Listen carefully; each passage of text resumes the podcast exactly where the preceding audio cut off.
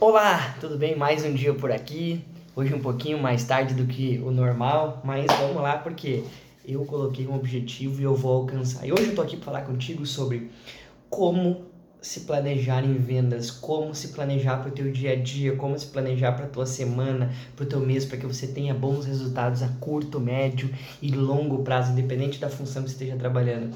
Eu tô aqui de novo num quarto de hotel, né?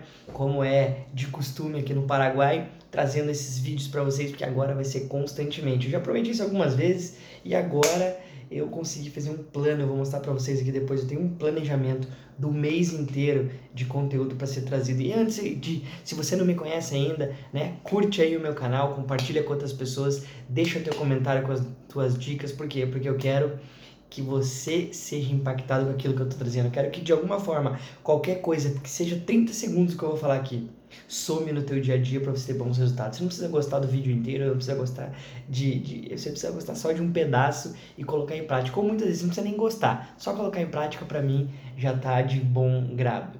Beleza? Vamos lá então.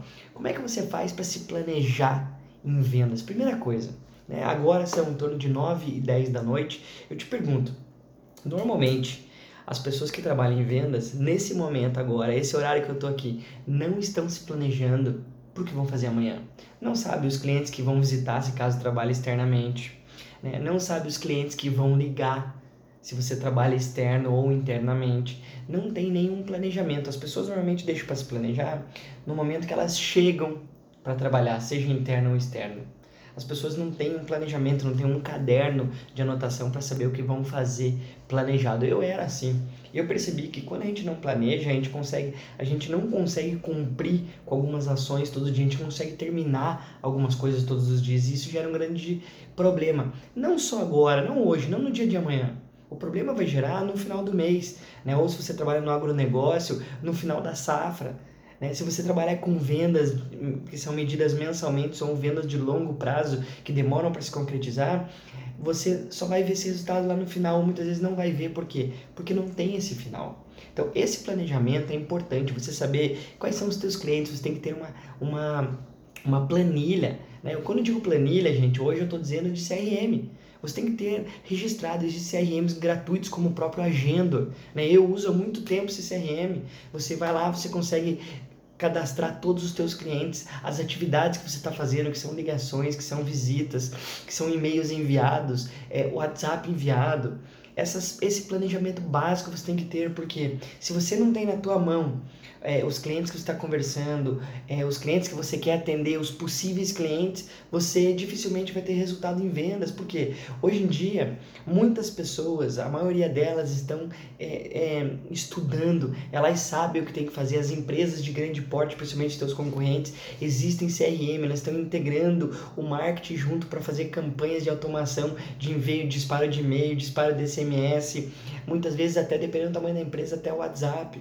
Então essas estratégias você tem que ter bem. Ah, mas eu sou um vendedor que eu não trabalho em uma empresa desse tamanho, como é que eu faço? Gente, então, primeira coisa, tenha um CRM básico. Se você não tiver o CRM estiver começando agora, começa no Excel, mas logo já começa a estudar o que é CRM, o que é esse Customer Relationship Management, como é que se faz o gerenciamento desses clientes, porque na verdade lá dentro você vai anotar todas as atividades que você está fazendo para você converter aquele cliente em negócio ou não.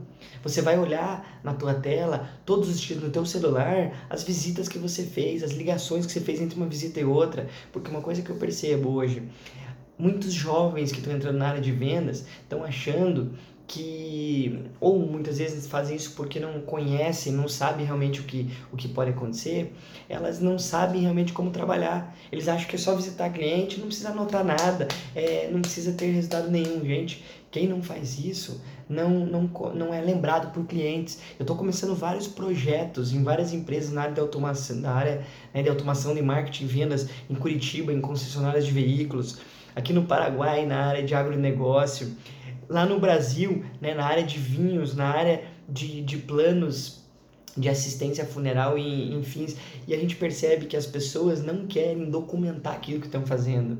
Gente as empresas quando pedem para você usar um CRM quando você não é para ela mensurar né? Não é não, não é para ela é, saber se você está indo para o teu trabalho está acordando cedo não não é não é esse o sentido.